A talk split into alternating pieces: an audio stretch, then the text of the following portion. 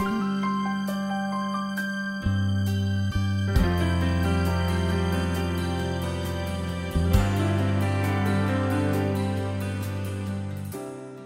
はようございます。あなたを輝かせる心の目覚まし天使のモーニングコール。全国36局とハワイを結んで毎週この時間に放送しています。人はなぜ生きるのか死んだらどうなるのか地球と宇宙の関係。神とは愛とは悟りとは何か。学校では教わらない大切なこと。正しい宗教で学んでください。幸福の科学で説かれる教え仏法真理をお届けしている番組です。え街は飾り付けも音楽もクリスマスムードいっぱいです。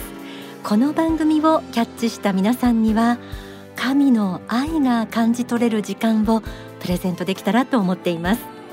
今日は地球の人類すべてに向けて贈られたある書籍に込められた神の愛に迫ります。皆さんが持っている常識をちょっと脇に置いて心を開いて聞いてみてください。エルカンターレ創造館からお届けする天使のモーニングコール。パーソナリティは白倉律子です。この番組は幸福の科学幸福の科学出版の提供でお送りします。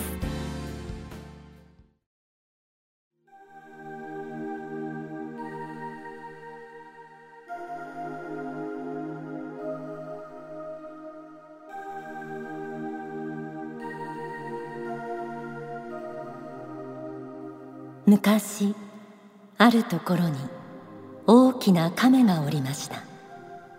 その亀は右足を出すのに10分。左足を出すのに10分。後ろ足を出すのにもそれぞれ10分ずつ。つまり体をひとまず動かすのに40分もかかりました。ある時この亀は砂浜の海岸に行き着くところがあるのかどうか不思議になりました。そこで一つ世界探検をしてやろうと思いつきました。そして見渡せる限りの海岸をはったと睨んで全力を振り絞って歩み始めました。自分の体を一区切り前に前進させるのに40分もかかりながら海岸線の測量を始めたのです。亀は自分がすでに歩いたところかどうかがわからなくならないように砂浜に点々と足跡を残してゆくことにしました。こうすれば同じところを二度歩かなくて済むと考えたからです。なかなか賢明な亀だと言えます。いくらあるけどもあるけども海岸線は永遠に終わることなくとうとうある日亀は力尽きてしまいました。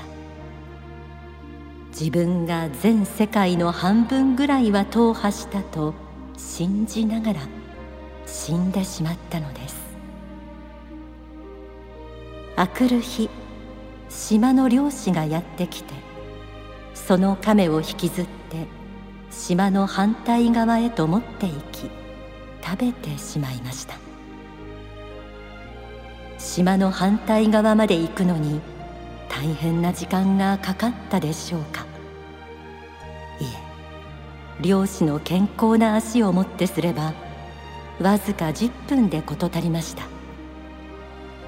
結局哀れな亀は太平洋の波が自分の足跡を非常にも洗っていたとも知らずに小さな島の砂浜をぐるぐると回っていたに過ぎなかったので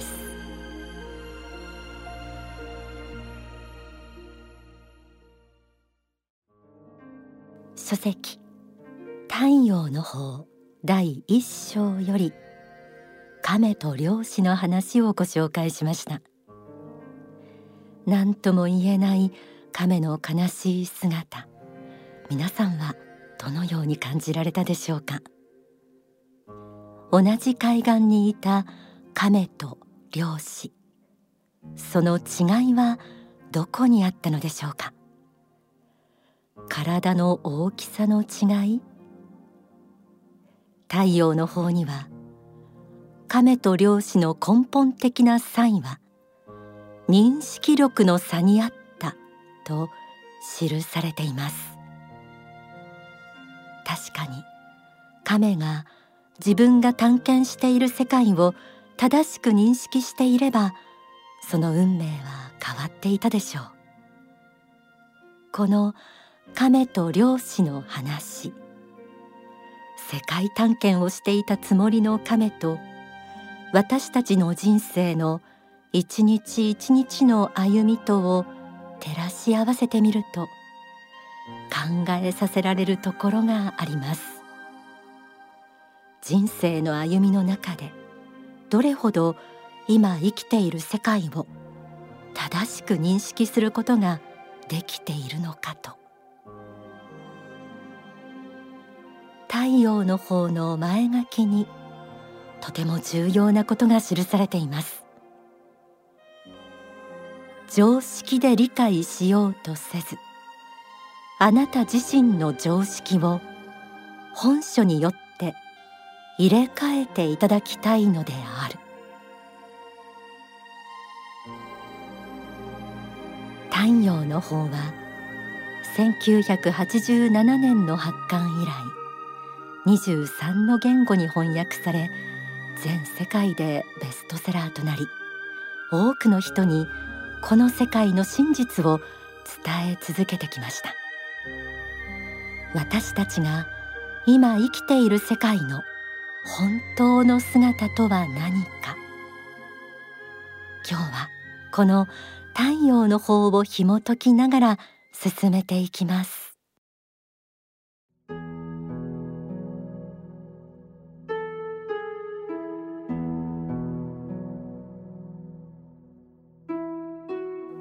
仏法真理という言葉があります。仏法真理とは仏の心仏の掟仏の命の流転する姿です。そしてまた人類の過去現在未来を織りなす一本の黄金の糸のことを意味します。仏は人々の心を人生はこの世限りなのだといった。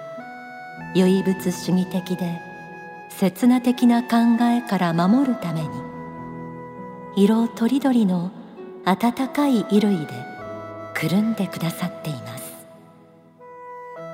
言葉を変えて言うならば仏は人々の心に熱と光を与え続けるために仏法真理という名の太陽を照らし続けた大恩人なのです。この仏法真理の太陽はいつもいつも人類に無限の光のエネルギーを供給し続けてきました。そうです。太陽はいつも天空に輝いていたのです。三千と輝き続けていたのです。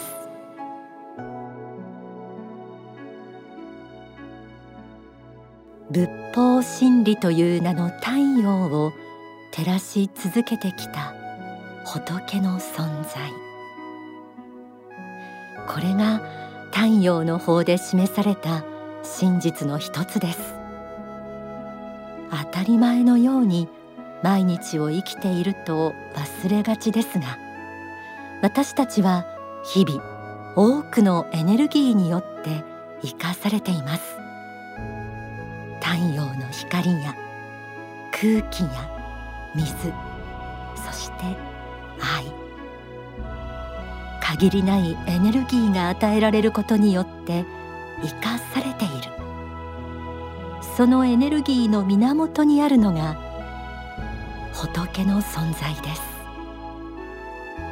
仏は人類を生かすだけでなく人々の心を誤った考えから守るためさまざまな宗教的指導者を送り出しこの世界の真実を伝えてきました。それはある時はインドに生まれた釈迦の教えとして。中国に生まれた孔子を中心とした儒教として。イスラエルに生まれたイエス・キリストの愛の教えとして。多くの人々の心を救ってきました。その仏法真理の太陽によって照らされてきたもの。それは人間の本当の姿とは何かということでもありました。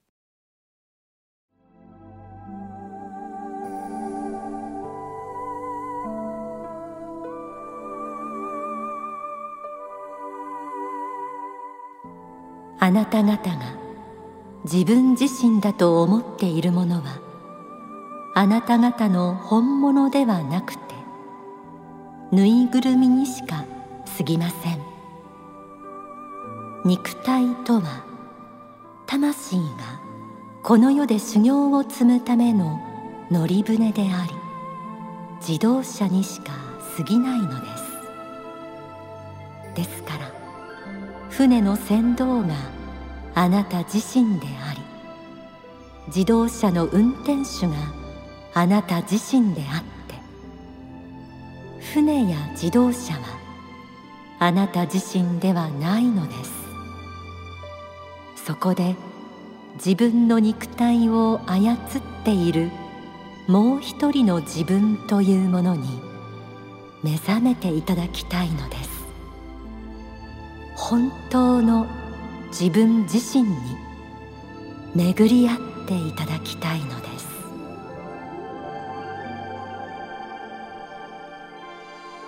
人間が肉体だけの存在で死んだら灰になって消えていく儚いものであるなら数十年の人生を生きる意味はどこにあるのでしょう？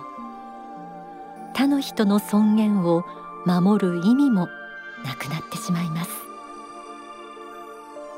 しかし真実はそうではなく人間の本当の姿は魂でありその魂を磨くためにこの地上で肉体に宿り修行を積んでいます。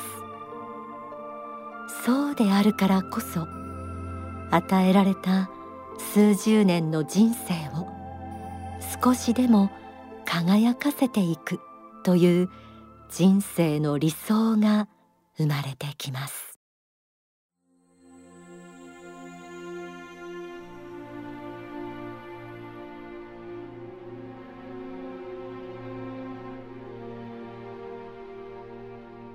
人間は心です。魂です。ですから死んであの世に持って帰れるものはあなた方自身の心以外にはないのです。心がすべてなのです。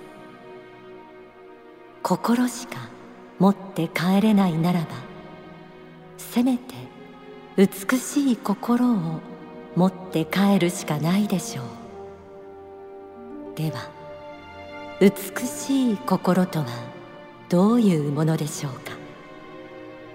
もちろん仏が褒めてくれるような心です。仏が褒めてくれる心とは愛に満ちた心です。与える心生かす心許す心感謝する心です。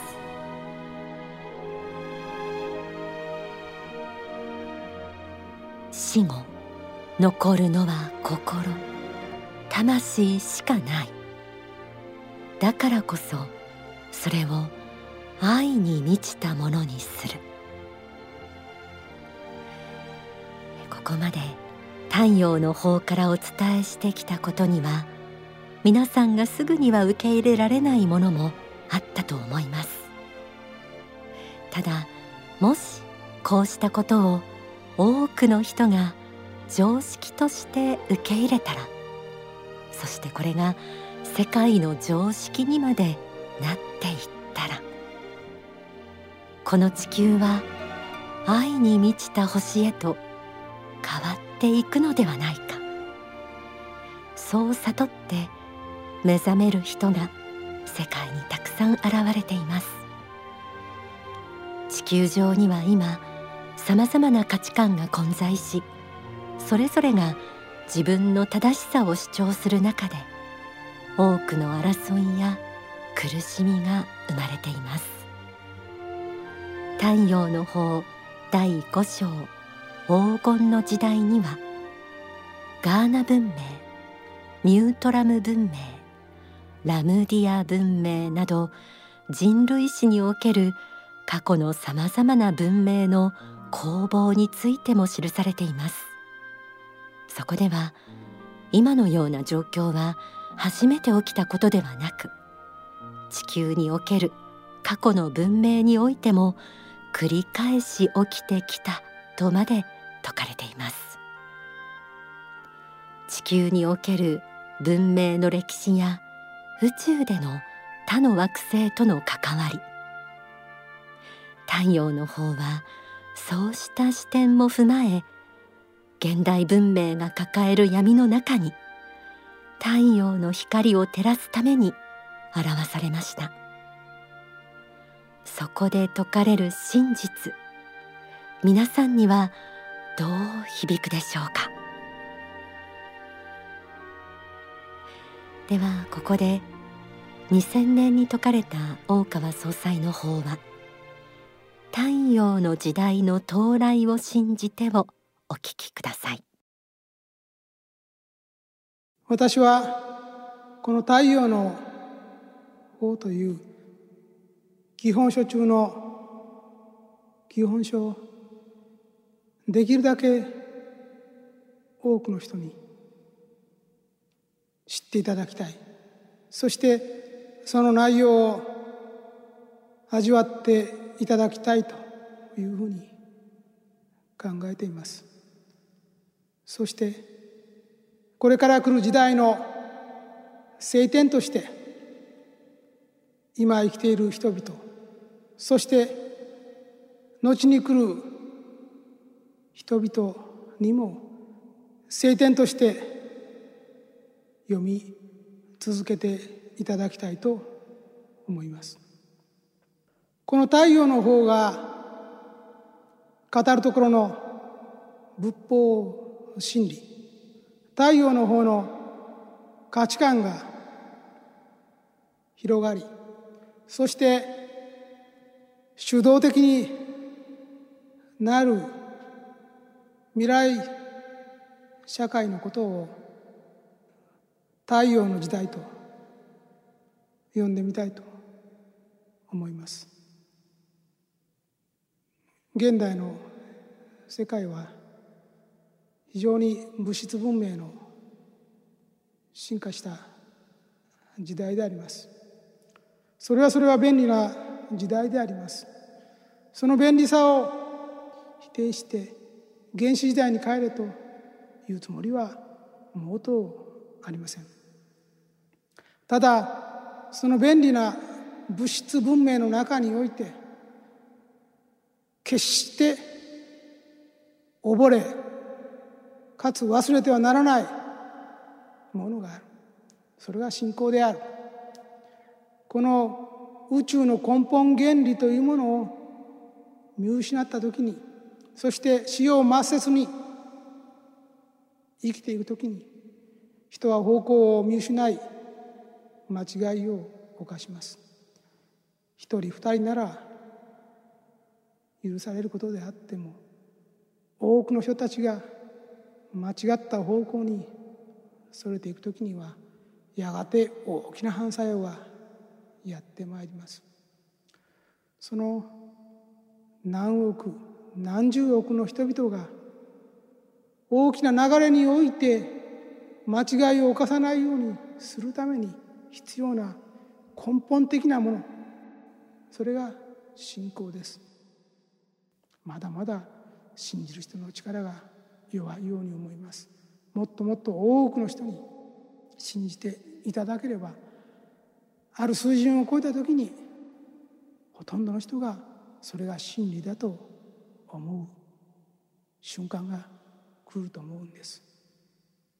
その日が一日も早く来ることを願いつつ太陽の方という一冊の本が一人でも多くの人の手に届きますように。またまだ真理に出会っていない人たちの導きになりますように。真実の世界が開かれ目の鱗が落ちそして仏の子として新しい人生が始まりますように。そのように祈らせていただきたいと思います。お聞きいただいた説法は書籍幸福の法第5章に収められています。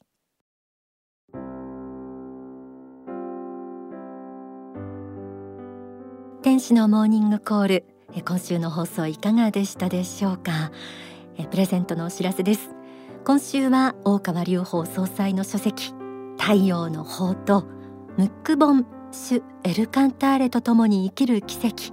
こちらを5名の方にプレゼントさせていただきます。このムック本は書店では入手できない。エルカンターレとはどんな存在なのかの理解を助ける一冊となっています。ぜひどしどしご応募ください。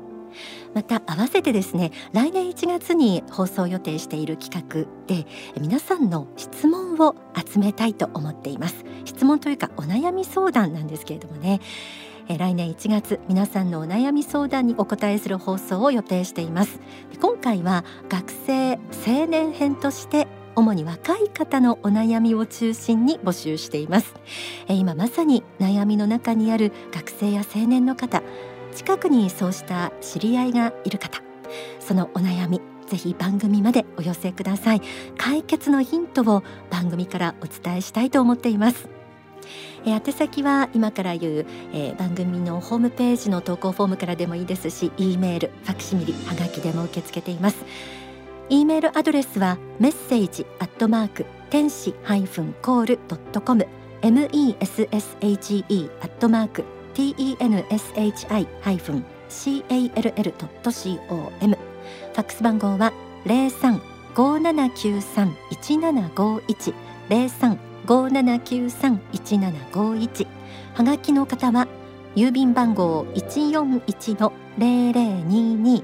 一四一の零零二二。幸福の科学天使のモーニングコール係まで。えプレゼントご希望の方は住所氏名年齢番組へのメッセージと放送日もお忘れなくご記入の上ご応募ください。天使のモーニングコールここまでご案内は白倉律子でした。この番組は幸福の科学。幸福の科学出版の提供でお送りしました。この後幸福の科学の支部のご案内などがあります。